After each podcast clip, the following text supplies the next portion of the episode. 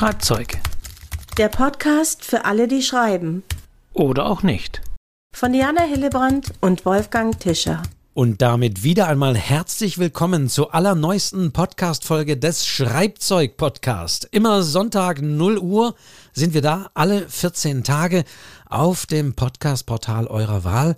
Mein Name ist Wolfgang Tischer von literaturcafé.de und ich begrüße wie immer meine Mitpodcasterin Diana Hillebrand. Hallo Diana. Hallo lieber Wolfgang und schon sind wir wieder hier. Und schon sind wir quasi wieder im Studio, nachdem die letzte Folge vor 14 Tagen ja der Live-Mitschnitt oder die Live-Mitschnitte, muss man sagen, unseres Auftritts in Leipzig waren. Genau. Und es steckt mir noch so richtig in den Knochen. Ich habe noch ganz viele Erinnerungen. Es dauert dann immer ein paar Tage, bis man alles verarbeitet hat, weil wir nehmen diese Folge ja eigentlich kurz nach der Leipziger Buchmesse auf. Es ist so eine Art Post-Show. Es ist aber auch eine gewisse Sonderfolge, wobei thematisch soll diese Folge sich tatsächlich um die Leipziger Buchmesse handeln. Ich kann ja wieder so ein bisschen Part übernehmen und nochmal was Allgemeines, ein paar Zahlen einstreuen, wie immer. Wir wollen einfach in dieser Folge ein bisschen von unseren Eindrücken aus Leipzig nochmal erzählen, auch ich denke immer mit diesem Bewusstsein, dass wir euch da auch ein bisschen Tipps und Hinweise dadurch mitgeben wollen. Und deswegen machen wir es ganz transparent, Diana. Wir nehmen jetzt wirklich zwei Tage, also tatsächlich vor zwei Tagen oder Mitternacht irgendwie, also eigentlich schon gestern, wenn man so will, bin ich von der Messe zurückgekommen. Ich habe ja ein bisschen eine längere Fahrt und Anreise. Ausgestrahlt wird die Folge aber erst 14 Tage nach der Messe, wo eigentlich jeder sagt, na ja, jetzt kommt Frankfurt, was reden die noch von Leipzig? Ja, genau. Aber wir sind noch ganz nah dran. Von München nach Leipzig fährt man mit der Bahn übrigens nur noch drei Stunden. Es war sehr angenehm, muss ich sagen. Und dich mal in echt und Farbe zu treffen, Wolfgang, fand ich auch sehr schön. Es war wirklich was Besonderes, auf der Leipziger Buchmesse diese Live-Podcasts zu machen und auch unsere Zuhörerinnen und Zuhörer mal persönlich kennenzulernen. Waren schöne Begegnungen dabei, auch ein bisschen Magic, davon erzählen wir später noch, aber es war wirklich was Besonderes.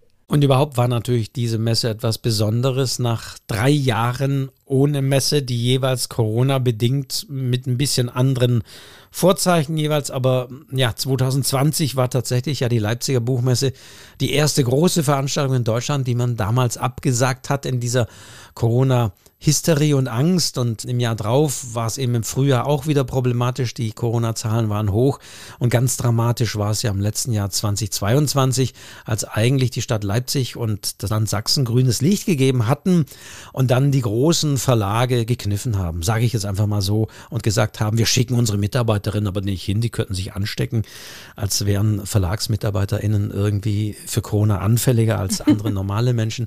Also das war leider sehr schade und es gab ja im letzten Jahr. Ich war leider nicht da, aber da gab es ja dann die Pop-up-Messe beziehungsweise weitere alternative Messen und das war einfach großartig.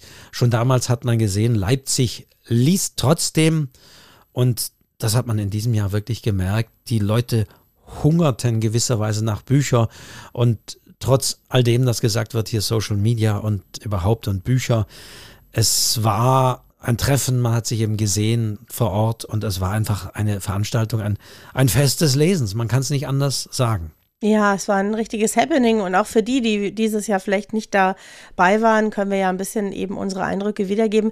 Du, mir ging es genauso. Also ich habe mich so irrsinnig gefreut. Ich glaube, es gab auch wahnsinnig viele Besucher. Ich habe irgendwas von 270.000 irgendwo gelesen. Du hast die Zahl, Wolfgang. Genau, ne? natürlich, natürlich, natürlich. habe ich die Zahl. Äh, ich habe auch mal sogar gerechnet.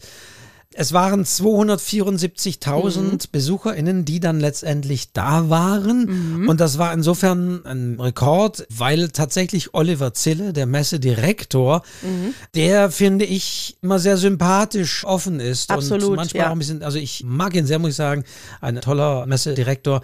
Der hat nämlich prophezeit, naja, es sind auch ein bisschen weniger Aussteller logischerweise und so. Und es werden nur 60 Prozent derer kommen, die 2019, also bei der letzten noch regulären, da waren. Und das waren 286.000. Also jetzt waren es 274.000. Also hätte er recht gehabt, dann wären es nur 164.000 gewesen, die kamen. Aber es waren, naja, nicht ganz, aber es waren wirklich einiges mehr. Also es waren nicht 60 Prozent von 2019, sondern ich habe gerechnet, nachgerechnet, 95 Prozent. Also ah. nah dran, das muss man wirklich sagen. Und das zeigt, wie wichtig einfach ja diese Messe ist, weil natürlich gab es schon Frankfurt im Herbst, aber das haben wir auch, wir haben ja schon mal eine Folge zum Thema Buchmessen gemacht. Leipzig ist einfach, und es hat sich, finde ich, wieder bestätigt, Leipzig ist die Messe, die ist nah an der Leserin, an den Lesern. Da gehen die Leute hin, die buchbegeistert sind. Das ist keine Businessmesse. Da geht es nicht um Verträge und Lizenzabkommen. Leipzig verkauft sich zwar auch als internationale Messe, aber es ist dennoch, muss man durchaus ehrlicherweise sagen, eine Messe mit dem regionaleren Einzugsgebiet, ganz klar. Und aber trotzdem, es ist einfach die schönere, nahbarere, präsentere, überall wird gelesen, überall kleine Verlage sind da und und und. Also ich, ich liebe, ich liebe die Leipziger Buchmesse. Ich muss es einfach sagen. Das ist einfach die sympathischere Messe. Ja, das geht mir ganz genauso und auch übrigens mit dem Oliver Zille. Ich finde, der ist unglaublich nahbar. Dem liegen so die Begegnungen und die Autoren und die Leser, dass sie sich begegnen. Das liegt ihm, glaube ich, sehr am Herzen. Er hat ja auch eine Rede gehalten auf der Autorenrunde und mir geht so wie dir. Er ist sehr sympathisch. Er möchte da wirklich eine Begegnungsstätte machen und das findet auch statt. Also es ist wirklich eine Messe mit Herz.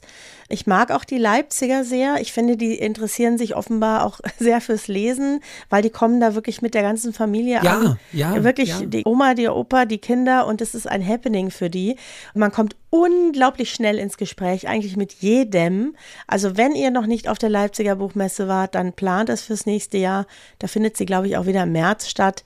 Das lohnt sich auf alle Fälle. Es ist tatsächlich, zumindest wenn wir das jetzt aufnehmen, also vielleicht, wenn die Folge online ist, ist es mittlerweile bekannt, aber nachdem die Messe 23, 2023 zu Ende ging, tatsächlich noch nicht festgelegt, wann die Messe 2024 stattfinden wird. Sie ist ja bewusst in diesem Jahr 2023 um einen Monat eben in den April verlegt worden, mhm. um möglichen Corona-Wiederausbrüchen oder sonst wie irgendwie entgegenzuwirken ja, deswegen viel mit dem Helene Fischer Konzert zusammen, was dazu geführt hat, und das haben mir tatsächlich manche Leute erzählt, man hört es ja immer so kolportiert, dass eben vor allen Dingen die Preise der Hotels und Airbnb-Unterkünften mhm. rasant gestiegen sei. Also ich habe was gelesen von 400 Euro die Nacht für irgendein Airbnb-Absteige. Also nichts gegen Airbnb-Unterkünfte, aber da wurde irgendwie so noch der letzte Quadratmeter teuer verkauft. Teilweise habe ich sogar 800 Euro. Keine Ahnung, ob das dann irgendwann ins Exorbitante stieg. Aber natürlich zur Buchmesse, die ja für Leipzig eine der größten Messen ist, dort auf dem Messegelände, ist die Buchmesse wichtig. Alle gehen da nach Leipzig, alle sind da in Leipzig und dann gehen natürlich die Hotelpreise nach oben. Klar, so wie es auch hier in Bayern bei der Wiesen ist. Ne? Aber ich hatte irgendwo was gesehen mit einem Datum auf irgendeinem Plakat und da habe ich gedacht, der hätte März drauf gestanden. Also bislang, ich habe extra nochmal geschaut, zumindest ja. wir es jetzt aufnehmen. Ja. Wahrscheinlich ist es vielleicht jetzt bekannt, wenn die Folge online geht, aber ist noch für 2024. Ich habe gehört, dass sie natürlich wieder im März stattfinden soll. Mhm. Das wurde tatsächlich auch gesagt. Wir wissen es noch nicht. Aber aktuell zumindest ist noch kein Datum bekannt. Genau. Sonst googelt, schaut, dann werdet ihr vielleicht sogar jetzt gleich schon die Meldung bekommen, wann sie im nächsten Jahr ist. Und man kann wirklich nur die Leute auffordern, eben zum Live-Treffen begegnen. Ich bin sowieso ja nicht viel weggekommen. Ich hatte ja einen Stand in der Halle 5 und war so meine eigene Standbesetzung in diesem Jahr, weil wir auf dem Literaturcafé auch ein bisschen kleiner angereist sind in diesem Jahr. Und insofern, ja, kam ich da gar nicht groß raus und rum. Aber du, Diana, warst ja, wir haben ja dreimal live aufgenommen, mhm. seit Freitag da. Mhm. Bist du rumgekommen? Bist du durch alle Hallen gekommen? Ja, ja, ich bin durch alle Hallen gekommen. Ich hatte eine liebe Freundin mit dabei, die übrigens gar nichts mit dem Schreiben zu tun hat. Die ist Ärztin, aber ich wollte es ihr gerne zeigen und deswegen haben wir uns besonders alles angeschaut und zwar am Freitag und auch nochmal am Sonntag. Und ich bin immer wieder überrascht über die Vielfalt, über auch die vielen tollen kleinen Verlage, über die vielen kleinen Diskussionen, die so am Rande stattfinden. Wie gesagt, man kommt ganz schnell ins Gespräch und auch mit Lektoren habe ich mich getroffen. Also es war einfach, ja, wie immer was Besonderes. Es hat mir ganz, ganz, ganz, ganz viel Spaß gemacht. Und insbesondere, da waren wir auch zusammen, Wolfgang, auf der Leipziger Autorenrunde. Das ist ja auch so eine Spezialität, muss man sagen. Ja, wo man in einem großen Kongressraum mit vielen runden Tischen, an denen Fachleute sitzen aus den verschiedensten Bereichen des Schreibens und der Literatur und der Buchbranche da ins Gespräch kommen kann. Das ist, glaube ich, einzigartig, wenn ich mich nicht täusche. Und das finde ich auch immer toll. Also das Besondere ist da, dass es wirklich in diesem riesen Kongresssaal des Kongresszentrums stattfindet. Also eigentlich unmittelbar natürlich anschließend an das Messegelände.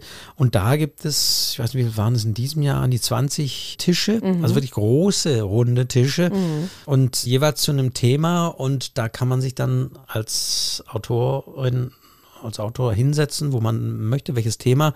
Und es gibt dann irgendwie ja drei Slots an einem Tag.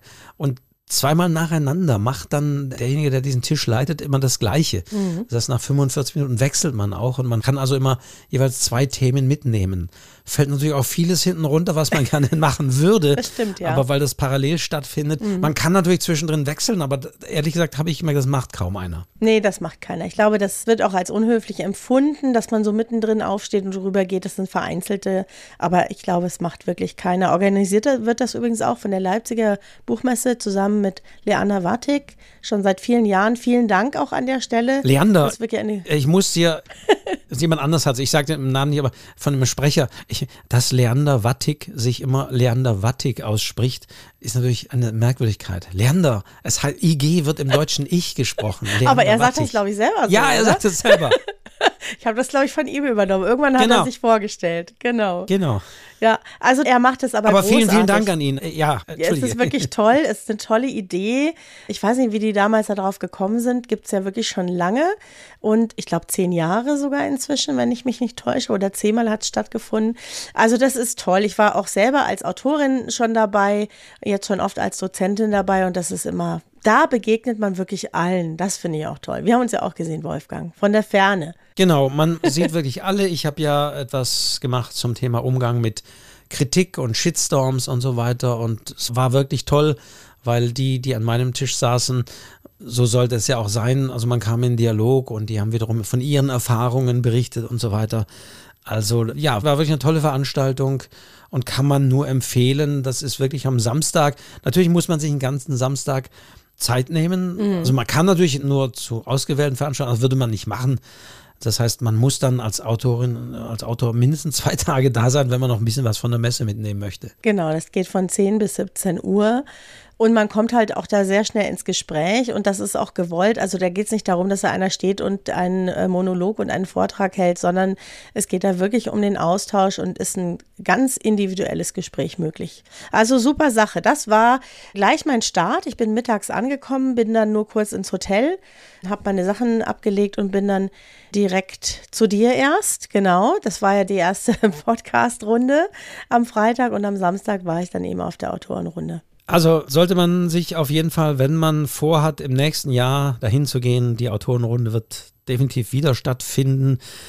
Und insofern, ja, muss man sich dann mindestens so zwei Tage einplanen, wenn man dahin will, was zu empfehlen ist und wenn man eben auch noch was von der Messe mitbekommen möchte. Ich musste mich wirklich durchkämpfen dann, also vom Stand, der in Halle 5 war, zu dieser Autorenrunde am Samstagmorgen. Hinzu ging noch, weil das konnte ich so leicht Voröffnung machen. Mhm. Da muss man die Wege zwar kennen, damit man nicht gegen die Masse, die schon an den Absperrbändern drängt, wie so die Stiere, wenn die Gatter geöffnet werden, dass man da noch so vorbeikommt.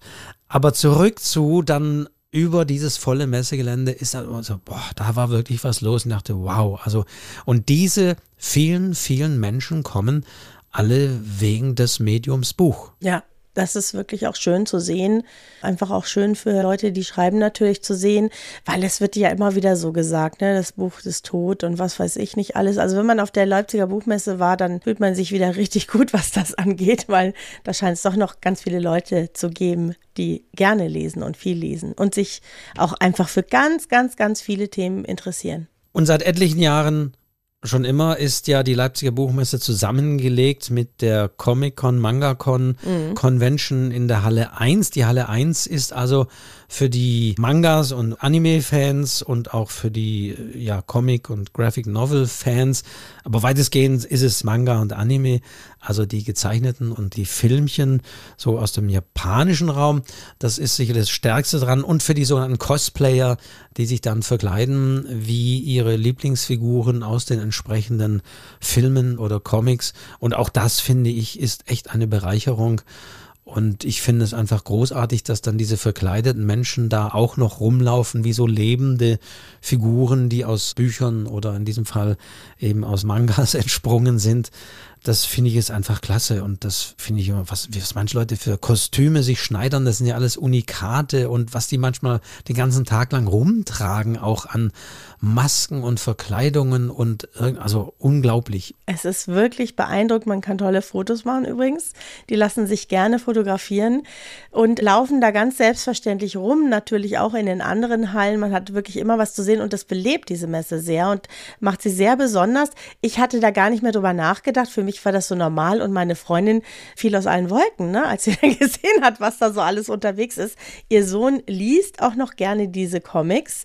Wir waren in Halle 1. Ich war schier erschlagen. Ich wusste ja gar nicht, dass es so unglaublich viele davon gibt, die für mich ja alle gleich aussehen, aber da werden ja ganze Welten, die bauen alle aufeinander auf, habe ich mir sagen lassen, und ganze Welten und passieren ganze Abenteuer, die man dann eben immer wie so in so einer Fortsetzungsgeschichte verfolgen kann.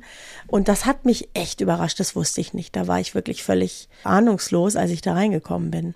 Und alles ist Fantasie, alles ist Erzählen, alles sind Geschichten. Mhm. Und deswegen, ja, finde ich, ist das eine gute Ergänzung und tut das auch irgendwie gut. Und was ich auch toll finde, ich habe mir dann überlegt, ob das in den Jahren früher auch schon so war. Ich glaube nicht so sehr. Was mir diesmal sehr gefallen hat, war, dass sämtliche Rettungswege und Innenhöfe zwischen den Hallen offen waren. Das heißt, du konntest immer auch mal rausgehen und über diesen Hof von einer Halle in die nächste kommen. Ich erinnere mich an die ersten Jahre, wo ich einmal in so einer Röhre feststeckte, eine Stunde. Ja. Es ging nichts vor, nichts zurück. Ich meine, dass damals diese Türen noch nicht so offen waren, nicht an allen Stellen.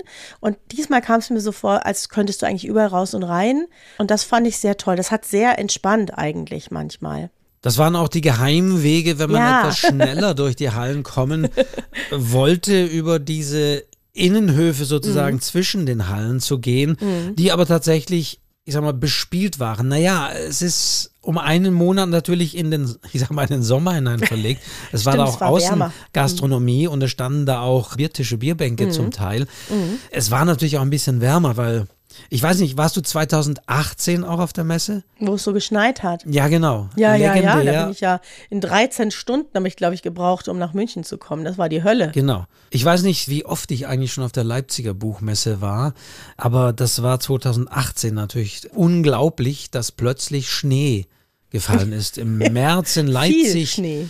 Und viel. es war viel Schnee und es war Chaos. Und es war tatsächlich das erste Jahr, in dem die Besucherzahl mal rückläufig war, weil die schlichtweg in den S-Bahnen und Autos feststeckten. Mhm. Mhm. Ich war damals sogar mit dem Auto unterwegs. Jetzt Ach in diesem Gott. Jahr bin ich nämlich auch mit dem Zug gefahren. Ich hatte kein Problem, glücklicherweise. Ich bin durchgekommen, aber das war natürlich damals Chaos. In diesem Jahr war ich mit dem Zug unterwegs und es war sehr angenehm. Also damals bin ich ins totale Chaos mit dem Zug gekommen, das weiß ich noch ganz genau. Aber das war früher nicht so alles so offen, glaube ich. Also das ist mir sehr positiv aufgefallen, diese Innenhöfe, da gibt es dann auch Bratwurst und solche Sachen. Ich habe mich da mit einer Lektorin getroffen, wir haben draußen in der Sonne gesessen, das war sehr schön. Und sie hat mir dann auch den Tipp gegeben, es wäre jetzt mal der erste Tipp heute in diesem Podcast, da sind die besten Toiletten. Und sie hatte recht ah, da muss man nicht so lange anstehen, sind auch sehr sauber. Und das ist sowas, das kann einen sonst mal ein bisschen um den Verstand bringen. Das Deswegen. sind die wirklich guten und existenziellen Tipps. Wo sind Toiletten, bei denen ich nicht ewig anstehen muss? Genau. Tatsächlich, es ist wirklich so, ja. Hast du das auch so erlebt? Also ich war froh um diesen Tipp und habe das dann auch gleich an meine Freundin weitergegeben und wir haben das dann eben auch, wir haben uns dann nicht innen angestellt, weil da steht man manchmal ganz schön lange.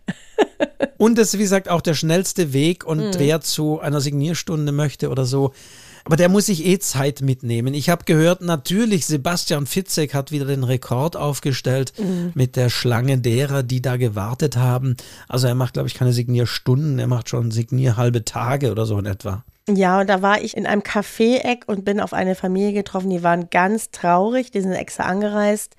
Und dann haben die irgendwann die Schlange zugemacht und haben gesagt, bisschen nicht weiter.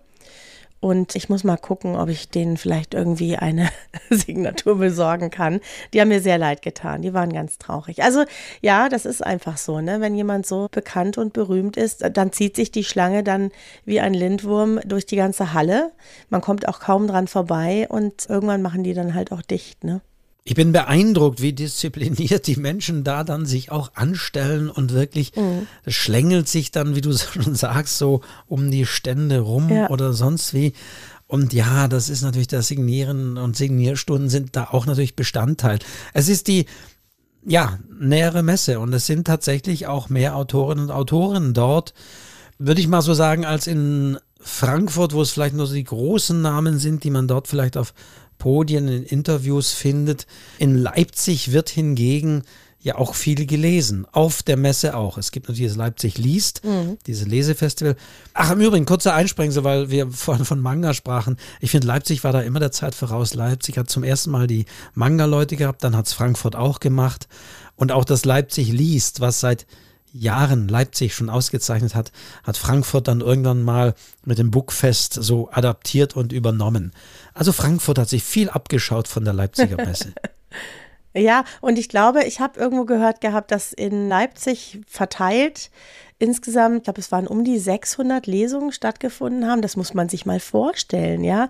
Also quasi überall in der Stadt verteilt finden Lesungen statt. Ich habe in der Pathologie, in, weiß ich nicht, in ganz urigen Räumen, in kleinen Kellern, also überall findet was statt. Man kann also nicht nur auf der Messe sich wirklich amüsieren, sondern eben auch in Leipzig selbst ist ein ganz großes Angebot. Schafft man natürlich gar nicht alles. Deswegen kommt man ja jedes Jahr wieder. Aber auch auf dem Gelände wird gelesen. Hm, da kriege ich ein stimmt. bisschen was mit. Wir werden gleich nochmal zum Thema da Lesen müssen kommen. wir nochmal drauf zu sprechen kommen. Ansonsten muss ich sagen, ich bin tatsächlich der, wenn du da als, also zum einen bin ich als Aussteller, zum anderen habe ich auch sehr viele Interviews, Gespräche. Ich habe auch den Podcast, Workshop gemacht. Und ich gehöre zu denen, die dann abends dann immer sagen, nee, dann brauche ich erstmal Ruhe.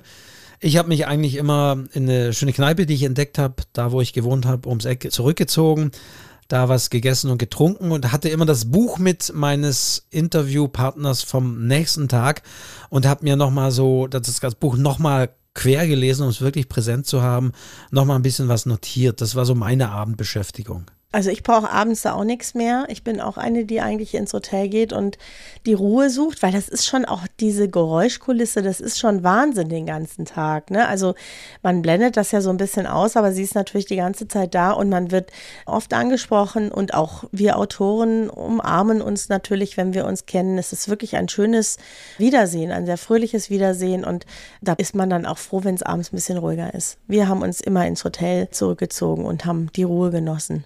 Ja, ich war ja in diesem Autoren in Leipzig-Bereich in der Halle 5. Das heißt, neben mir war der Bundesverband junger AutorInnen. Dann war ein Stand weiter, war Syndikat, also die Vereinigung der Krimi-Schreibenden und dann die mörderischen Schwestern. Frauen, die Krimis schreiben. Und dann gegenüber war der Self-Publishing-Verband und schräg gegenüber war der VS und so weiter. Also mhm. ich war in guter Gesellschaft, fühlte mich da recht wohl in diesem Eck. Ich habe dich ja oft besucht. Das war eine schöne Ecke, wo man auch wirklich vielen Leuten begegnen konnte. Und darum geht es ja letztendlich auch auf so einer Messe, ne? dass man eben da zusammenkommt. Genau, und ich habe ja meine Interviews geführt. In diesem Jahr wirklich habe ich vier große Namen hier ausgesucht und mir wirklich auch eine große Bandbreite gesetzt, weil das ist auch zu sehen. Man kann zwar mit hochliterarischen Personen sprechen, das ist auch spannend, wie Arno Geiger, aber ich fand es schön, eben auch zum Beispiel mit Laura Kneidel zu sprechen, die Young Adult Texte schreibt, wo ich nicht die Zielgruppe bin, aber wo ich denke, damit muss man sich auch beschäftigen und das darf man nicht abwerten. Und das ist auch das Schöne, dass auch da viel stattfindet. Auch viel Self-Publisher schreiben ja an diesem Bereich. Und es ist einfach so schön zu sehen, wie vielfältig Schreiben und Literatur letztendlich ist. Auch festgemacht hier konkret in meinem Fall an Autorinnen und, und Autoren und das einfach zu sehen. Und es ist alles, ich muss es mal hier so zusammen ja preisen. Es ist alles nochmal Leute, die lesen, die sich in Geschichten eintauchen Und wer wären wir damit zu sagen, oh, das ist das Wertvollere und das ist weniger Wertvollere? Natürlich als Textkritiker kann ich das, wenn ich natürlich mit einer, entsprechend daran gehe. Aber für dieses Lesefest Leipziger Buchmesse, sage ich mal, ist es schön, wie breit das Ganze ist. Und dass ich auch wirklich, wenn Laura Kneidel natürlich im Publikum lauter junge Mädchen logischerweise und das ist einfach großartig, auch das zu sehen, weil man liest dann immer, ja, die sind alle nur auf TikTok, Aufmerksamkeitsspanne hier von ein paar Sekunden und dann weg.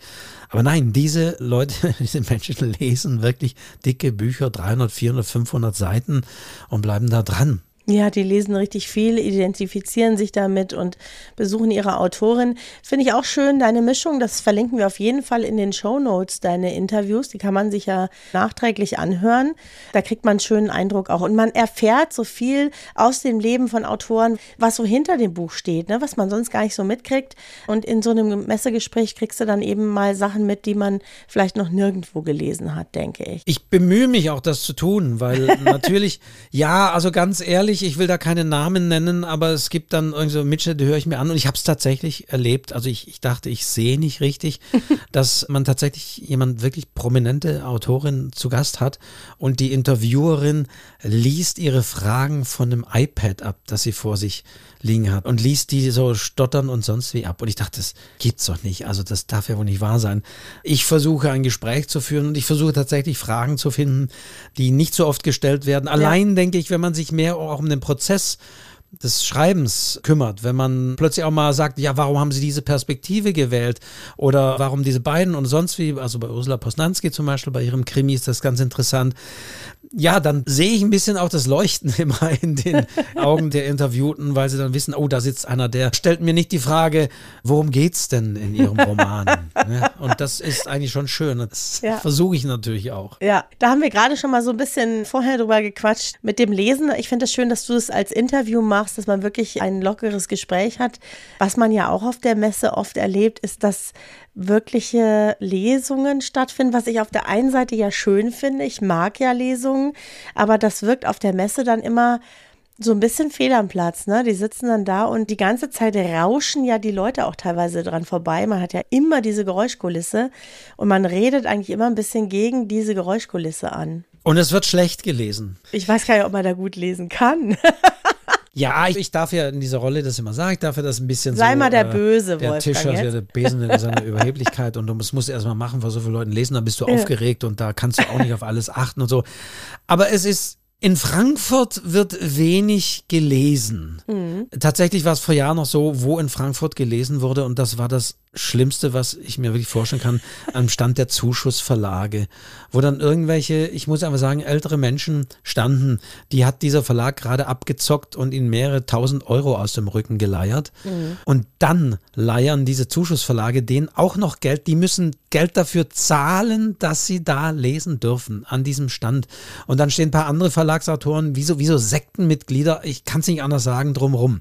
Das war und ist teilweise auch noch Frankfurt, ist teilweise mhm. auch noch Leipzig. Leipzig. Aber gut, das ist das eine. Und mhm. das sind wirklich die kläglichsten, traurigsten Lesungen, die ich kenne. Mhm. Also danach folgt dann die Lesung, zu der nur zwei ZuhörerInnen kommen oder so.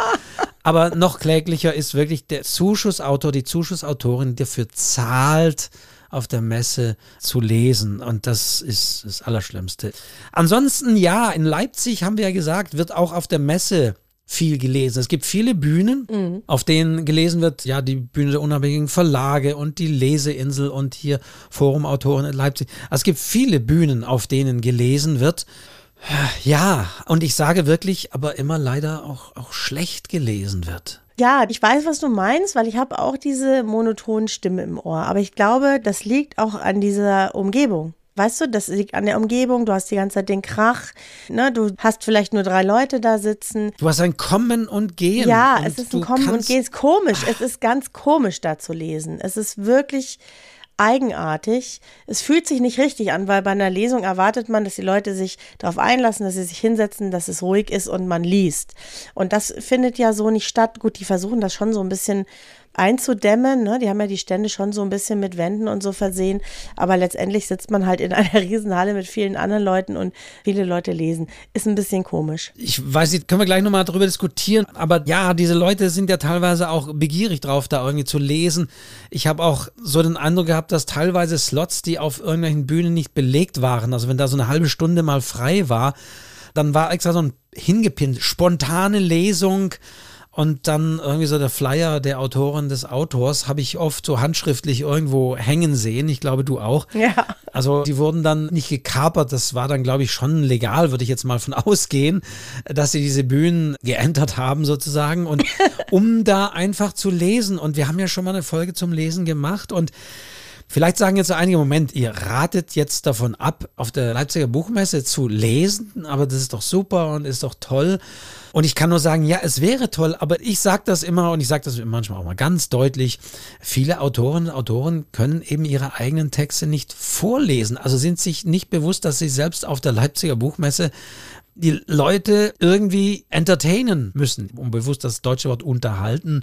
Es geht ja nicht, es lesen ja manche Leute ihre Kriegserinnerungen, da kann ich nicht erwarten, dass sie da ein Comedy draus machen. Das ist schon klar. Aber Trotzdem, also ich weiß nicht, was würdest du denn sagen zu diesen Leuten? Eher ins in Lesetraining schicken oder sagen, nee, lasst's lieber? Oder? Also es ist ja grundsätzlich so, ich fasse mir an die eigene Nase. Ich habe ja auch wirklich auch Geld investiert in Sprechtraining und Lesetraining. Ich kann nur sagen, es hat sich total gelohnt. Ja, man findet so seine gute Stimme, seine angenehme Stimmlage, mit der man auch entspannt und lange lesen kann. Man lernt was darüber, wie man sich vorbereitet. Also Vorbereitung ist ja auch was ganz Wichtiges. Und das betrifft alle alle Lesungen und betrifft natürlich insbesondere auch eine Lesung, wo die Hölle los ist und jeder an dir vorbeirauscht. Du musst ja dein Publikum irgendwie fangen. Das heißt, ich würde grundsätzlich jedem, der lesen möchte, empfehlen, da ein bisschen Zeit und vielleicht auch Geld zu investieren. Das lohnt sich auf jeden Fall. Und dann auch nur Passagen vielleicht zu lesen, dann ein bisschen was zu erzählen, ein bisschen aufzulockern, mache ich auch bei meinen normalen Lesungen ganz gerne, weil das eigentlich immer ganz gut ankommt, wenn man da nicht so nur so stoisch in seinen Text reinschaut. Ich führe ja Gespräche mit Autorinnen, Autoren mhm. über ihre Bücher und ich sag das auch immer, weil manchmal auch der Verlag, mit dem man diese Termine ausmacht, der fragt ja, wird gelesen Gespräch? Und ich sage nein, also Gespräch, eine halbe Stunde Gespräch.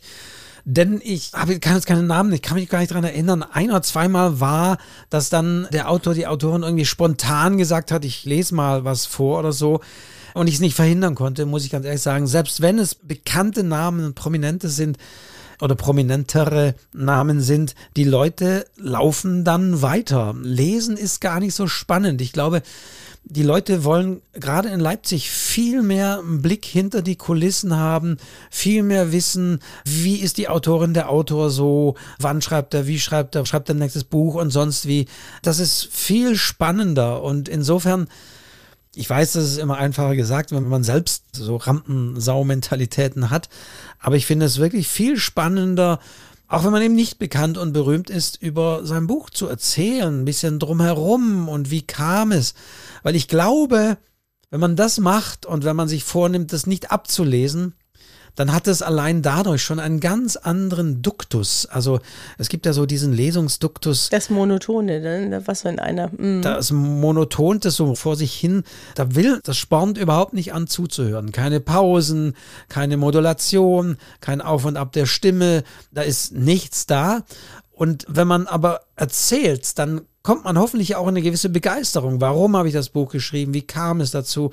sonst wie kurz, prägnant unterhaltsam in der besten Weise, sage ich mal. Wenn man das macht, glaube ich, allein im Ansatz, dann hat man schon eine ganz andere Sprachmodulation. Und ich würde dann wirklich empfehlen, steht bei der Veranstaltung. Wir saßen auch zugegebenermaßen. Bei unserem Podcast war es ein bisschen eine andere Atmosphäre, aber ich habe meinen Vortrag ja Verlage finden oder Self-Publishing am Donnerstag gehalten. Da war es wirklich auch proppenvoll. Da standen die Leute bis zum Gang hinter, weil ich gestanden bin, weil ich dadurch auch viel mehr gestikuliere, weil ich vielleicht mal auf und ab gehe und weil ich natürlich darauf angelegt habe, auch mal eine Pause zu setzen oder sonst wie oder auch Leute vielleicht auch anzusprechen, die mal ganz perplex waren, diese Frage. Wenn ich Sie jetzt fragen würde, was schreiben Sie? Was Darf ich Sie fragen? Und ja, wissen die Panik, die Panik in den Augen. Aber ja, das zu machen, allein zu stehen, selbst wenn es eine Lesung ist, Auch Stephen King, ich kann es selbst Stephen King habe ich bei der Lesung erlebt und er liest im Stehen von seinem iPad vor. Fand ich auch interessant. Ja. Aber tatsächlich, man kann ja eine kurze Passage lesen, aber vielleicht mal im Stehen. Mhm. Auch das verändert schon die Art, wie man vorträgt, als wenn man da vor so einer Tischplatte sitzt, auf die man einnuschelt. Ja, das wären so meine Tipps, wenn ihr eine halbe Stunde auf der Leipziger Buchmesse habt oder es auch spontan habt, wäre das meine Empfehlung. Ja, das wäre vielleicht auch mal eine Folge. Vor der nächsten Buchmesse, dass wir mal eine Folge machen, wie liest man auf der Leipziger Buchmesse? Ja, wie bereitet man sich vor als Vortragende, Vortragender? Das ist nicht schlecht. Ich schreibe mir das gleich mal auf. Das könnte ein Thema sein, das wir irgendwann vor der nächsten Leipziger Buchmesse machen. Weil ich glaube, weißt du, da gibt es ja auch keiner, der einem das so sagt. Ja, das ist eigentlich gut, wenn man mal so ein Feedback bekommt und sich denkt, ja, vielleicht kann ich ein bisschen mehr draus machen, ne? Ja, wie gesagt, ich glaube, die Lesung als solches wir haben ja mal eine ganze Folge drüber gemacht, kann man sich auch noch anhören. Wie immer gibt es ja auf schreibzeug-podcast.de das zum Nachhören. Die Lesung tatsächlich ist ja auch in der Form so eine deutsche Eigenart, dass das so gemacht wird. Also in den Niederlanden zum Beispiel wird nicht gelesen, eben da wird von vornherein über Bücher gesprochen. Also weil die sagen, warum soll ich da hingehen, dass jemand das schlecht vorliest, was ich zu Hause schneller und besser selber lesen kann? Ja. Naja, aber jetzt muss man ja schon sagen, es gibt natürlich auch Autoren, Autorinnen, die können das ganz wunderbar. Ja, da erlebst du dann wirklich das Buch so, wie der Autor es denkt und fühlt, mit seiner Tonalität und manche sind großartig. Das müssen wir jetzt auch mal sagen. Ich habe schon wirklich auch ganz tolle Lesungen erlebt, die mich sehr beeindruckt haben. Und die Guten, die unterbrechen ja die Lesung auch immer, erzählen irgendeinen Übergang, erzählen irgendeine Anekdote oder stellen irgendeine Frage, beziehen ihr Publikum mit ein. Aber da gehört halt ein bisschen Erfahrung dazu, denke ich. Ja, aber ich würde sagen, bei einer normalen Lesung, aber Hm. wiederum nicht im Messetrubel der Leipziger. Nee, Buchmesse. es ist zu trubelig. Es stimmt, es ist zu Da würde ich das einfach nicht empfehlen, sondern Hm. ich würde da auf eine andere Art das inszenieren und davon erzählen. Das Ja. macht die Leute viel neugieriger, als ach, eine Passage da vorzulesen. Ja. Das wäre mein Tipp, mein Hinweis so für die, die vielleicht im nächsten Jahr dann lesen wollen und können oder das Angebot bekommen. Ja. Macht eine Show draus. ich weiß, das ist einfacher gesagt als getan, aber so ein paar Hinweise habe ich ja gegeben, wie man es vielleicht auch ein bisschen unterstützen kann. Ja, und Wolfgang hat ja, wie ihr wisst, aus der letzten Folge immer auch ein bisschen Applaus geübt. Das ist übrigens extrem gut angekommen, ne? Da waren die Leute dann gleich ganz gut drauf. Genau, wir haben es gemacht wie in der Late Night Show. Wir haben unser eigenes Warm-up gemacht und haben tatsächlich, weil wir eine Live-Aufnahme gemacht haben, Ja. geübt, dass die Leute klatschen. Wie professionell im Fernsehen ja auch. Dass man immer sagt, ja, es war gut, aber jetzt bitte nochmal, jetzt mal lauter, so und jetzt mal richtig und jetzt mal richtig laut und so weiter. Ja, klar. Lass uns doch da noch ein bisschen drüber reden, weil das war doch wirklich was Besonderes. Also mir ist wirklich aufgefallen, wie sympathisch unsere Zuhörerinnen und Zuhörer aussehen. Ein paar kannte ich, ja, ein paar kannte ich einfach auch schon ein bisschen vom Kontakt übers Internet. Und es war einfach schön, auch zu sehen, was für eine Bandbreite das ist, was das Alter angeht, was die Interessen angeht. Manche haben selber geschrieben, aber bei weitem nicht alle. Es waren wirklich auch welche dabei, die gesagt haben oder auch nicht. Ja. Ja. Und das war für mich ein ganz besonders magischer Moment, das mal zu erleben. Es ging mir wirklich das Herz auf. Und du hast die Mischung auch wie bei den Lesungen auch. Manche kennen den Podcast, manche kannten den Podcast Stimmt. gar nicht. Wir haben ja dann ein bisschen so gefragt und so. Also das war wirklich eine sehr bunte Mischung und wie du sagst, es war ein gelungenes Live-Experiment. Ich meine, dass ein Podcast live aufgenommen wird, ist nicht unsere Erfindung, das ist ganz klar. Das machen ja manche Podcasts auch so. Manche machen ja schon ganze Hallentouren. Soweit sind wir noch nicht. Aber es war tatsächlich für Leipzig eine Premiere und ja, es hat Spaß gemacht. Und ich hatte es in der Folge ja schon ein bisschen thematisiert. Ja, für mich so eine ganz neue Erfahrung, dass also auch schon ansonsten die Leute am Stand vorbeikamen und wirklich gesagt haben, hey, äh, super Podcast, den ihr macht, wollte ich nur mal sagen. Und, ah ja, ich kenne dich vom Bild. Und das habe ich so nicht erlebt. Und ich merke tatsächlich das, was ich in meinem Podcast, ich habe am Freitag diesen Podcast-Workshop gemacht, ja auch für die Buchmesse Leipzig. Und da sage ich natürlich immer, Hörerbindung erfordert regelmäßig und das immer auch möglichst gleich lang so ein bisschen zu machen und ja, ein Dialog ist immer gut und, und so weiter. All die Dinge sage ich, die mache ich im Literaturcafé.de Podcast so nicht. Das ist ein bisschen eine andere Spielwiese. Aber wenn man das macht und so, dann war es tatsächlich jetzt mal zu sehen, sozusagen ein bisschen diese Früchte zu ernten. Mhm. Und damit muss ich auch ein bisschen zurechtkommen, muss ich ehrlich sagen, dass so die Leute auf einen zukommen plötzlich. Du bist doch, und signieren, das haben wir auch thematisiert in der Folge, müssen wir nicht nochmal auswalzen, aber eben, das kannte ich ja so auch nicht. Ja, ich kenne das ja schon ein bisschen mehr, ne, weil ich ja auch immer wieder auf Lesungen unterwegs bin. Und trotzdem ist es was Besonderes, so ein ganz gemischtes Publikum zu haben. Und es war auch voll besetzt. Ja, also es haben gar nicht alle Sitzplätze gereicht. Ich bin wirklich dankbar an euch da draußen, die auf der Leipziger Buchmesse zu uns gekommen sind.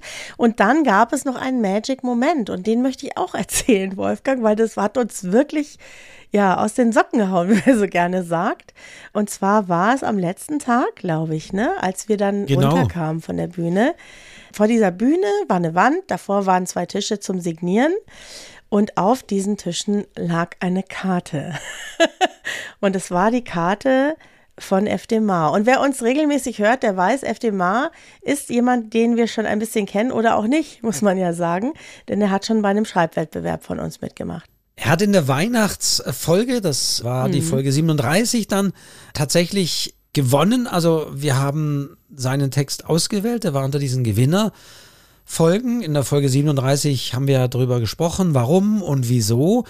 Und ja, er oder sie, wir wissen es nicht, ja, wollte aber anonym bleiben, unerkannt ja. bleiben. Und das war ein bisschen insofern problematisch, weil wir ja als Gewinn ein ja, Online-Coaching mit uns verlost haben, mit allen mhm. Gewinnerinnen und Gewinnern. Mhm. Und wir haben im Vorfeld ja dann immer schon gefragt, ja, äh, da ist jetzt einer oder eine, die wird weder zum Mikro greifen, noch die Kamera anmachen, sich zwar im Chat melden und auch Fragen stellen, aber ja, agiert absolut anonym.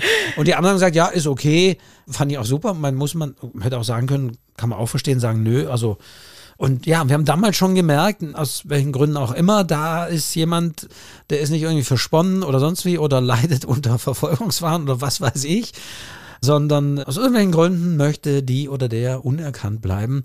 Und glaube ich, schon damals hat er gesagt, vielleicht kommt er mal oder sie in Leipzig vorbei und da lag dann tatsächlich am Ausgang dieser Bühne diese Karte. Ja. ja. und ich hatte wirklich Gänsehaut. Also im Nachhinein mit dem Wissen, der oder die oder quer, wir wissen es ja nicht, saß bei uns im Publikum, also vor uns, Lieber, liebe FDMA, du hast uns wirklich, wir haben uns wirklich viele Gedanken gemacht. Du hast uns beschäftigt. Und ich muss für alle, die da nicht dabei waren und das natürlich auch nicht gesehen haben, hier kurz vorlesen. Also, FDMA hat eine Karte, eine Werbekarte von DRL gewählt und den Text vorne schon mal umgeschrieben. Letztendlich kommt raus, auch auf der Messe gilt, bis zur Unendlichkeit und noch viel weiter. Das fasse ich jetzt mal als Lob auf. Wir sollen immer weiter Podcast machen. Na, so denke ich mal. Und dann eine persönliche Nachricht auf der Rückseite. Liebe Diana, lieber Wolfgang, schön, euch auch einmal zu sehen. Beste Grüße, FDMA. Ah, ist ja fast schon wie ein, ist schon fast wie ein Buch, weißt du? Also sowas fasziniert mich ja. ja. Vielleicht meldet er sie sich ja weiterhin, würde mich echt freuen. FDMA, der geheimnisvolle Fan. Oder die geheimnisvolle unseres Fanin. Podcasts. Oder ja, Fanin unseres Podcasts.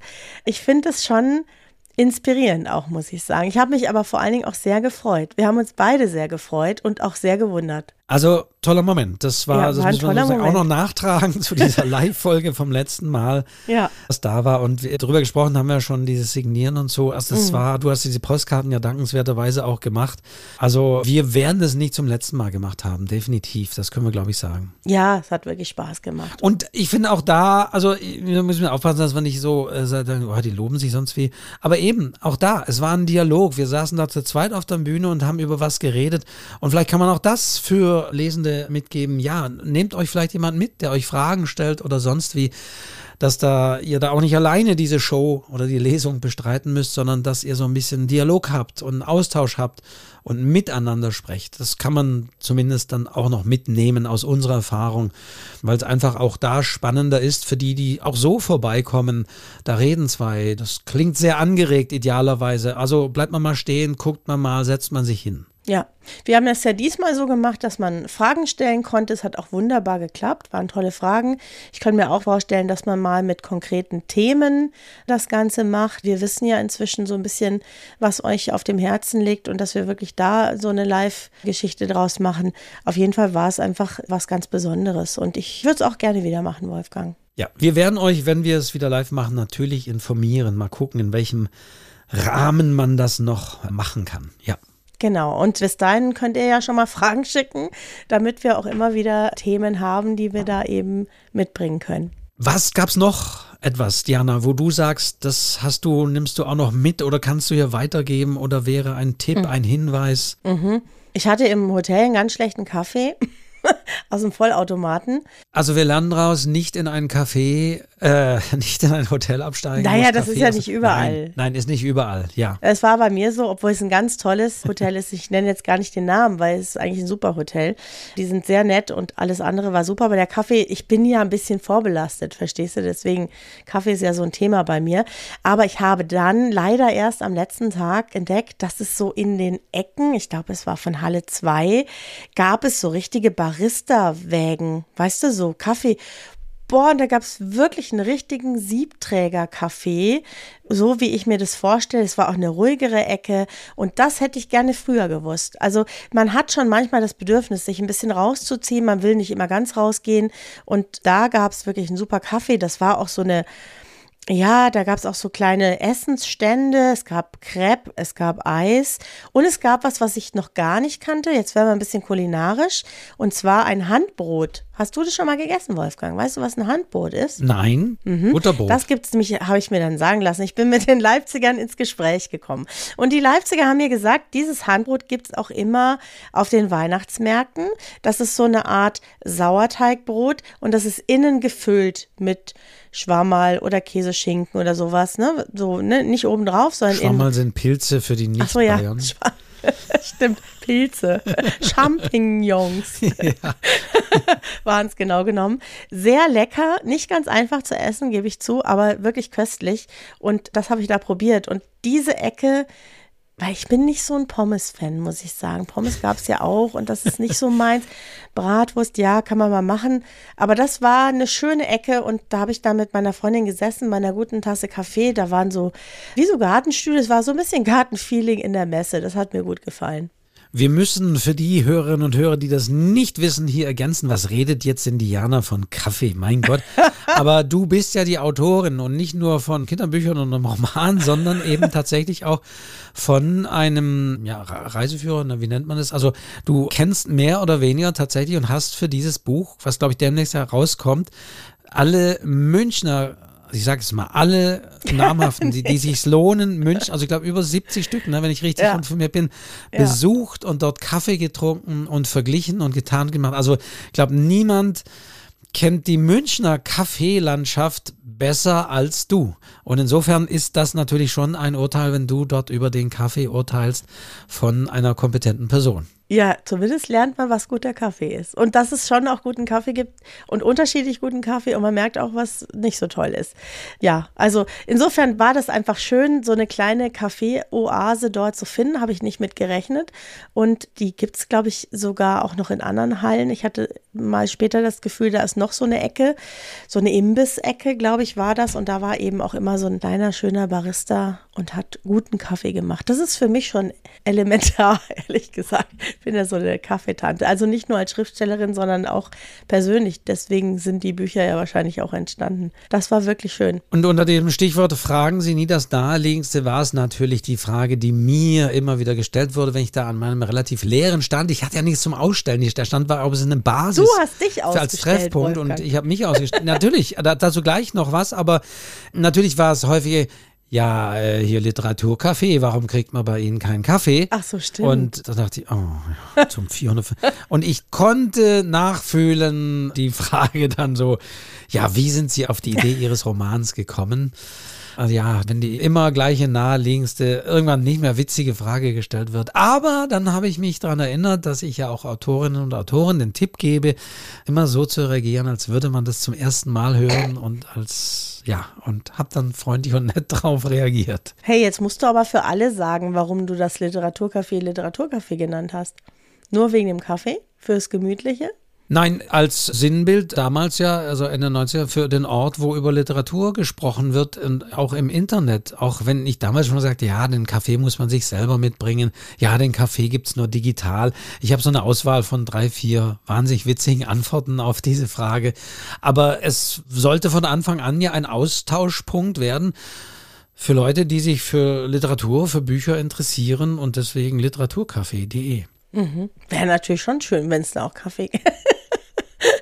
Ja, die Überlegung gibt es natürlich immer, macht man mal einen Kaffeeversand oder sonst wie oder eine eigene. Ich meine, mittlerweile gibt es ja kleine Röstereien, da könnte man sich seinen eigenen Blend hier zusammenstellen. Ja. Also von meinem inzwischen übrigens dritten Kaffeebuch, weil du es gerade angesprochen hast, wird es tatsächlich eine eigene Röstung geben und die wird auch so heißen wie das Buch. Zu Hause im Café. Na gut, okay. Das, du, das ist auch was Schönes, ne? Weil Kaffee ist ja fast so vielseitig wie Wein. Das ist ja so, ne, das, du kannst ja sagen, der ist ein bisschen Schokolade, also ohne dass da Aromen drin sind, sondern einfach aus der Röstung und von der Bohne sind die einen ein bisschen fruchtiger und die anderen ein bisschen schokoladiger und die dritten, ja, ja. Ne, das ist wie beim Wein und das ist äh, hochspannend und sehr lecker. Ich wollte sagen, schlimmer noch, nee, mehr noch. Also ich weiß nicht, ist es Trill Pursuit Wissen oder sonst wie, aber ich habe tatsächlich mal gelesen, dass Kaffee mehr Nuancen und Variationen hat als Wein. Und das war mir vorher nicht bewusst. Das habe ich wirklich dann sozusagen am eigenen Leib erfahren. Drum bin ich auch inzwischen so streng. Ja, das, ja. Ah, das ist dann auch schwer, dass ich zufrieden bin. Aber da war ich zufrieden und da haben wir ein paar schöne, ruhige, gemütliche Momente gehabt. Und da sind wir einfach so ganz unkompliziert mit einer Leipziger Familie da ins Gespräch gekommen, was ich immer schön finde, wenn man einfach so einfach spontan anfängt, ein bisschen zu reden. Jetzt möchte ich aber tatsächlich, wie gesagt, Stichwort Stand nochmal, es nicht ausklingen lassen mit dem Kaffee, was eingebracht wäre, aber vielleicht noch ein bisschen so von meinen Erfahrungen sprechen von den Autorinnen und Autoren, die an den Stand kamen. Ich hatte ja auch im Vorfeld gesagt, dass ich eben da bin, dass man aber idealerweise einen Termin ausmacht, weil ich eben ja nicht immer am Stand war. Und ja, es kamen tatsächlich einige, die sich im Vorfeld angemeldet hatten, aber die auch so spontan vorbeikamen mit ihren Fragen, die das Literaturcafé kannten und die wussten, dass es ein Ort ist, wo es eben auch Infos gibt und was soll man tun und was soll man, soll man machen. Auch da habe ich in diesem Jahr vielleicht von diesem Podcast, von dieser Podcast-Erfahrung hier ausgehend, mir auch sehr nett und sehr freundlich alle Geschichten angehört, denn es ist tatsächlich so, wie gesagt, ich kann das, ich sage das ja immer wieder, es sind natürlich auch sehr viel, also nicht sehr viel, aber es sind eigentlich auch einige merkwürdige Menschen auf der Messe unterwegs. Und es sind auch, ich formuliere das mal bewusst so, Leute und Menschen unterwegs, die auch sehr merkwürdige Texte schreiben. Und es sind Leute unterwegs, die dann meinen, sowas würde manche Leute interessieren, äh, geschweige denn, sie würden einen Verlag dafür finden. So, das habe ich jetzt mal bewusst so gesagt. Und ich glaube, jeder, der da auf Messen arbeitet, der kennt das. das oder auch jemand, jeder, der Seminare gibt, weiß, das gibt immer manchmal irgendwie merkwürdige Leute.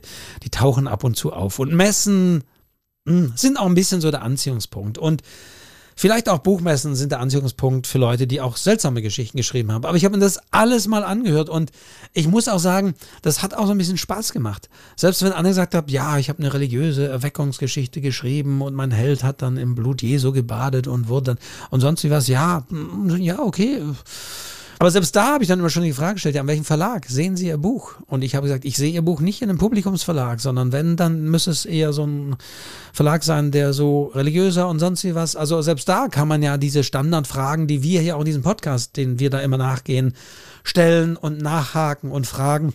Also das war das eine, dass nach wie vor das der Fall ist. Ich erlebe leider auch nach wie vor eine große Naivität und leider, leider, leider kommen manchmal auch Leute an den Stand, die auf einen Zuschussverlag reingefallen sind, die mir teilweise diese Bücher zeigen. Manchmal sind es vielleicht auch Kinderbücher, wo dann wirklich die Zeichnungen auch qualitativ in einer Qualität abgedruckt sind. Also das ist unterirdisch und die haben hat vierstellige Summen, also im höheren vierstelligen Bereich zum Teil dafür gezahlt, dass dieses Buch zu einem teilweise exorbitanten Verkaufspreis auch angeboten wird. Und ich weiß, dass viele Leute mir dann immer sagen, ja, wenn die Leute so dumm sind, dann ist es doch nicht dein Problem. Aber mir tut das auch immer weh. Also mir tut das wirklich immer weh, wenn solche Leute dann zu einem kommen, die ja Hilfe erwarten, die man einfach nicht mehr geben kann, weil diese Abzocker, die haben das so abgedichtet juristisch, denen ist da kaum beizukommen. Mhm. Und ja, mir tut es dann immer weh, wenn dann Leute kommen und sagen, was soll ich tun und gucken Sie mal hier und ich weiß nicht und das hat so und so viel gekostet und ja, das kommt leider und kam auch jetzt vor, dass solche Leute kamen. Und das, finde ich, sind so ein bisschen die tragischen Geschichten, wo wir hoffentlich auch mit diesem Podcast weiß nicht, was tun können und machen, dass wir eben aufklären, wie die Verlagslandschaft passiert und wie das alles geht und ist. Also das ist nach wie vor leider, leider auch im Jahre 2023 und wird auch im 2024 nicht anders sein. Immer wichtig zu sagen, als Autorin, als Autor sollte man Geld bekommen. Vielleicht auch mittlerweile nicht mehr ein Riesenvorschuss, aber ja, wirklich. Also selbst Leute, die kamen mit so einem ganz spezifischen Thema, habe ich gesagt, ja, gehen Sie dahinter, da sind die Print-on-Demand-Dienstleister, die seriösen, gehen Sie zu denen und die Leute kurven dann im Stand und kommen dann ein zweites Mal vorbei und sagen, ich war jetzt bei einem Verlag, die waren interessiert und was halten Sie denn von Zuschussverlagen? Und ja, ja, vor allen Dingen, weil ja in Zeiten ah. des Self-Publishing und das ist ja auch ganz groß auf der Leipziger Buchmesse, ne, die haben ja auch einen Stand, der Self-Publisher-Verband hat einen eigenen Stand, die kennen sich aus, muss man ja auch keinen Zuschussverlag mehr wählen, sondern kann ja wirklich sein Buch mit ja vielen Dienstleistern zusammen machen und auch sehr professionell machen.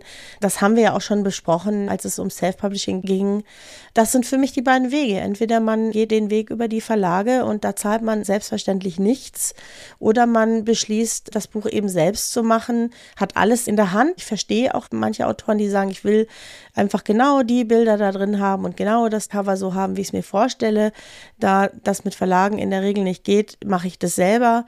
Finde ich völlig in Ordnung. Und das sind die zwei Wege und die kann man bestreiten, da ist überhaupt nichts gegen einzuwenden. Und dann braucht man eigentlich keine Zuschussverlage. Das ist ja schon so ein Unwort, weißt du? Ja. Das widerspricht sich eigentlich selbst. Ich versuche seit Jahren ja da Aufklärung zu leisten mhm. und nicht nur ich, sondern auch andere Autorenverbände.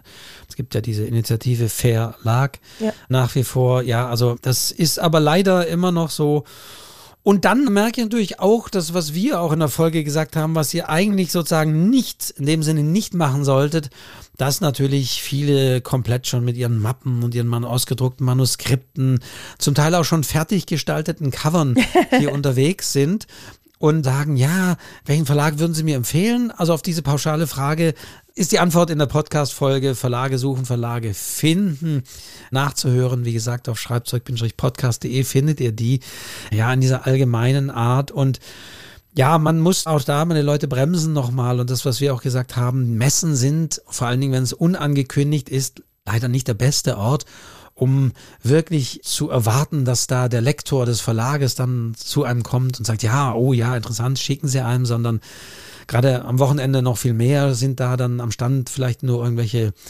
ja, noch Praktikanten des Verlages oder Volontäre, Marketingmenschen, aber nicht wirklich die Relevanten, die über Texte entscheiden.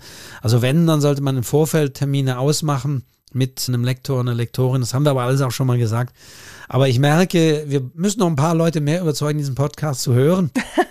Denn es kommen Leute mit ihren kompletten Mappen, mit Dingen. Und mittlerweile muss ich es aus dieser Erfahrung auch nochmal mitgeben. Ich hatte es gerade schon gesagt, macht diese Mappe also klingt jetzt zwar irgendwie blöd, aber manches, zum Beispiel ein Cover, würde ich nicht unbedingt schon gestalten. Das ist schon ein bisschen zu viel. Also und zu viel over the top. Also es kam manchmal Autoren und dachte ah, das ist ein Buch. Nee, nee, nee, ist nicht das Buch. Das ist mein Entwurf für das Cover und so weiter. Die, das wahnsinnig professionell aussah, aber es erweckte für mich den Eindruck, als gäbe das Buch schon. Und ich denke, wir haben ja gesagt, Pitch, Leseprobe und so weiter. Aber man kann heute natürlich viel machen und man kann sehr professionell das darstellen. Ich weiß nicht, wie du siehst, Diana, aber ich tendiere zu einer, manchmal zu einer gewissen Zurückhaltung und nicht zum Beispiel schon sagen, ja, und das ist der Titel und das hier ist das fertig designte Cover und das Foto habe ich auch selbst gemacht und so weiter. Wir wissen ja ohnehin, das macht final sowieso der Verlag. Aber ja, entweder wirkt man da schon sehr, ja, sag mal, kompromisslos und der Verlag sagt, oh Gott, dann kriegen wir Probleme in der Zusammenarbeit, wenn die jetzt schon sagen, ja, das ist das Cover, das und so.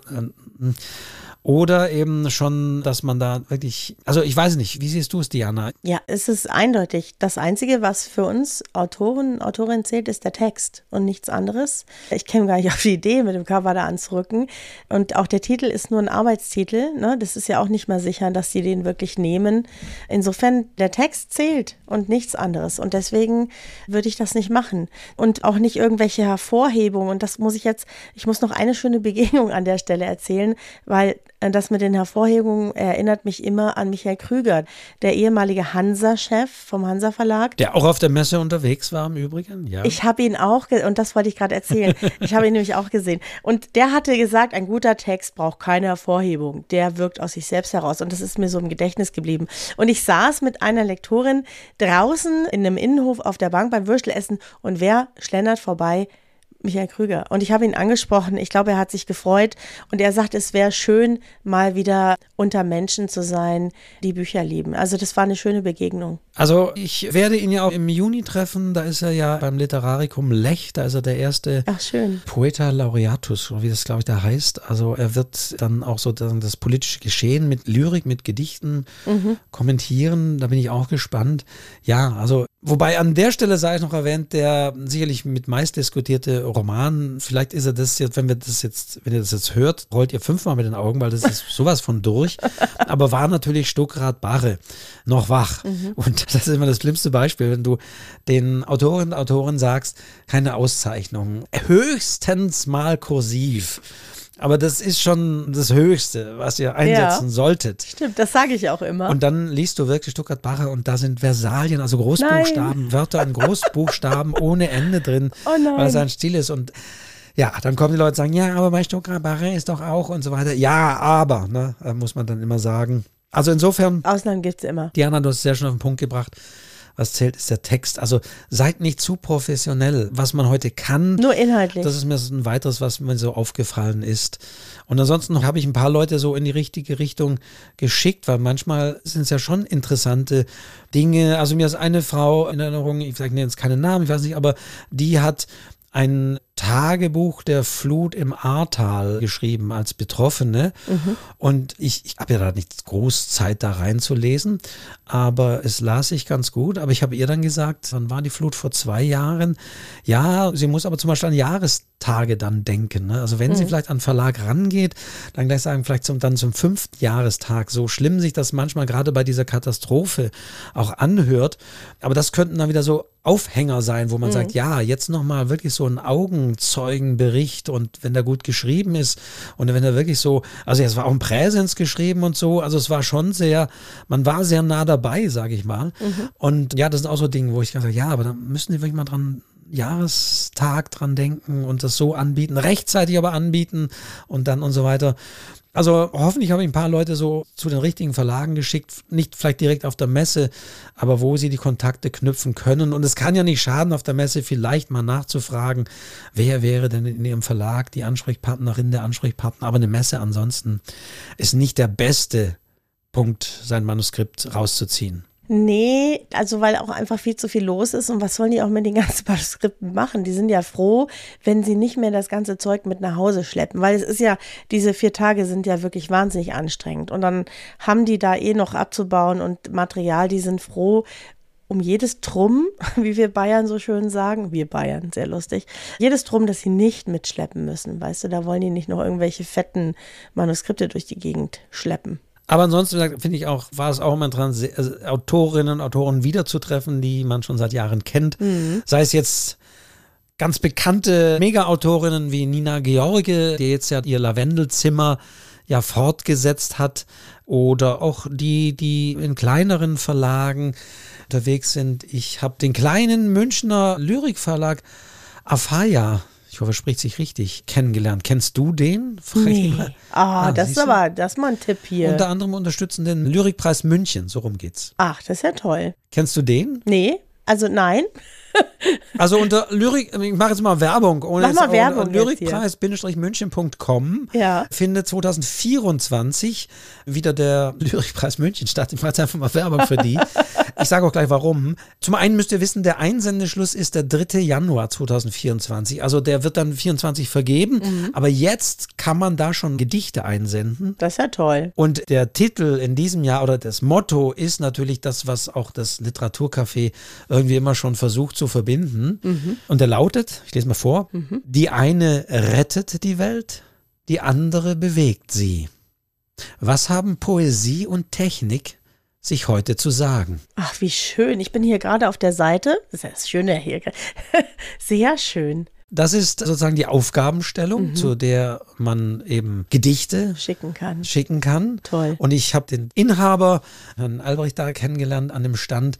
Und ja, ein Mensch, der wirklich gar nicht hauptberuflich das nicht macht, kann man, also aus so einem Verlag kann man nicht hauptberuflich machen, mhm. das einem ganz anderen Bereich kommt, aber der wirklich so brannte dafür. Und auch der diese Verbindung tatsächlich zwischen Literatur und Technik interessant fand und das finde ich ja auch nach wie vor interessant, weil KI zum Beispiel war natürlich auch immer wieder Thema in unterschiedlichsten Ausprägungen und insofern ja weise ich gerne auf diesen Wettbewerb hin, denn ich habe auch gesehen, was sie so machen und dass sie wirklich auch sehr schöne Bücher machen. Also insofern, Diana, guck dich mal um in München. Ja, und ich habe ja dieses Jahr noch einen Lyrik-Workshop und dann bringe ich ja ganz gern auch so Ausschreibungen mit. Ist immer schön, wenn man ein Ziel hat und das werde ich ganz sicher im Gepäck haben. Also hochkarätige vor allen Dingen, ja, ja, Toll. es ist leider so, da sind halt wirklich auch sehr hochkarätige also nicht nur, aber sehr hochkarätige Namen in der Anthologie vom letzten Mal mit drin gewesen. Mhm. Also das ist Toll. wirklich insofern Schön. etwas, wofür ich Danke für den kann. Tipp. Musst du mir hier einen Münchner Lyrikverlag sagen? Ja, das ist schon ein bisschen peinlich. Nee, toll. Vielen Dank. Also wie gesagt, werde ich auch in die Shownotes stellen natürlich. Du, das muss ich noch schnell sagen, weil bevor wir hier Schluss machen, weil wir sind ja schon ja. wieder bei über einer Stunde, jemand fragte, wo sind denn diese Shownotes? Wir gehen immer so selbstverständlich davon aus, dass ihr das wisst. Also die Shownotes sind immer bei der jeweiligen Podcast-Folge in den Podcast-Portalen, so unten drunter. Da kann man reinklicken und da habe ich immer alle Bücher, die wir besprochen haben oder über die wir gesprochen haben, werden da genannt. Die Links sind da drin. Wenn ich irgendeine Ankündigung mache oder sowas, das stelle ich immer in diese Show Notes. Und die findet man auch auf unserer Webseite www.schreibzeug-podcast.de. Genau, also das ist halt so ein Titel, das ist so, kommt aus dem Englischen und ist, ist halt immer so. Aber in der Tat, ich habe jetzt gerade mal hier gestartet bei Spotify, da fängt dieser Text immer an. Also wenn man tatsächlich auf der einzelnen Folge ist und sie anhört und dann gibt es so ein Mehr anzeigen und das kann man dann antippen und dann scrollen sich diese Shownotes auf oder wer zum Beispiel mit dem Overcast, ist immer ein bisschen verschieden, da kann nach rechts und links swipen mit dem Finger und findet dann die Show Notes. Oder aber, und das sage ich am einfachsten, wenn er die dann nicht findet oder sonst wie, dann geht wirklich auf schreibzeug-podcast.de, unsere Website. Da findet ihr durchnummeriert alle Folgen und da klickt ihr dann einfach auf die rote Box dieser Folge und dann habt ihr auch da die jeweiligen Show Notes dieser Folge. Genau. Ich würde sagen, genug der Plauderei, lieber Wolfgang. Es war eine spezielle Folge. Wir hoffen nicht nur geplaudert zu haben, liebe Diana, sondern auch noch euch ein paar Infos mitgegeben zu haben, denn die nächste Leipziger Buchmesse kommt bestimmt. Das stimmt. Und zur Feier des Tages haben wir ja gesagt, wir verraten diesmal das nächste Thema, was wir eigentlich nicht machen. Das ist das Zuckerl heute sozusagen. Ja, auch für uns, denn wir wissen schon, worüber wir in 14 Tagen sprechen werden. Mhm. In der nächsten Podcast-Folge, Sonntag 0 Uhr. Und zwar ein Thema, was uns schon des Öfteren herangetragen wird, wo auch auf der Leipziger Buchmesse ja. sehr viele Leute das gefragt haben, auch an Stand kamen. Und das ist das Thema, Diana, wir sagen es. Es ist das Thema Kinderbücher. Also ihr wünscht euch das sehr. Euer Wunsch ist uns Befehl. Deswegen machen wir es sehr gerne. Wir hatten es sowieso vor, aber es wird die nächste Folge sein über Kinderbücher. Von meiner Seite aus, ich habe ja sieben Stück geschrieben, auch ein bisschen auf was kommt es an als Autor, als Autorin, wie geht man damit um? Und der Wolfgang hat sicher auch ganz viel dazu zu sagen. Wir haben das noch nicht genau definiert. Diana, Kinderbücher, welche Altersstufe? Auch Bilderbücher? Naja, ich würde das jetzt mal alles mit reinnehmen, oder? Also genau, dann sagen wir jetzt nicht unbedingt Jugendbuch, das nicht, sondern wir sagen wirklich Kinderbuch und wir nehmen Bilderbuch mhm. und auch so Erstleserinnenbücher äh, genau. bis hin zu Grundschule. Vorlesebücher, Grundschule, so sagen wir mal Grundschule. wir geben das zur Grundschule. Genau, aber, Jugendbücher machen wir dann extra irgendwann. Genau, aber tatsächlich, wie gesagt, das weiß ich und da kamen auch einige. Ich muss natürlich immer sagen, ich stecke da nicht Kern, aber ich kenne natürlich auch diesen Markt. Wir können einiges über diesen Markt sagen und reden mhm. und da gibt es sicherlich einiges, was man da wissen sollte, weil ich auch weiß, dass sowohl in meinen Seminaren als auch eben in Leipzig viele Leute teilweise auch kommen schon mit Zeichnungen und Texten und ah, ich habe hier ein Kinder- oder ein Bilderbuch und würde gerne. Ja, genau. Es wird bestimmt eine schöne Folge. In 14 Tagen. Genau. In diesem Sinne, lieber Wolfgang, haben wir es wieder geschafft. Genau, wir sind wieder durch. Wie immer sage ich am Ende dieser Folge diesen Hinweis, Folgt uns auf dem Podcast-Portal eurer Wahl. Lasst uns da ein Like, ein Herzchen da. Bewertet diesen Podcast. Wir lassen es euch offen, aber wir freuen uns natürlich um eine gute Bewertung. Macht es tatsächlich, denn es hilft uns natürlich, dass dieser Podcast in diesen Portalen sichtbarer wird. Es füttert sozusagen den Algorithmus. Es hilft aber auch anderen, die auf diesem Portal unterwegs sind und vielleicht ähnliche Podcasts hören, dass dann wiederum die Algorithmen unseren Podcast vielleicht vorschlagen. Insofern freuen wir uns, wenn ihr uns folgt, liked, followed oder wie auch immer und ein Herz oder ein Sternchen oder sonst wie vergebt und natürlich auch weiterhin zuhört. In diesem Sinne wünsche ich dir einen schönen Abend, Wolfgang. Es war mir wieder ein Fest, auch dich hier virtuell wieder mal zu sehen. Und wir sagen wie immer: Ciao. Ciao.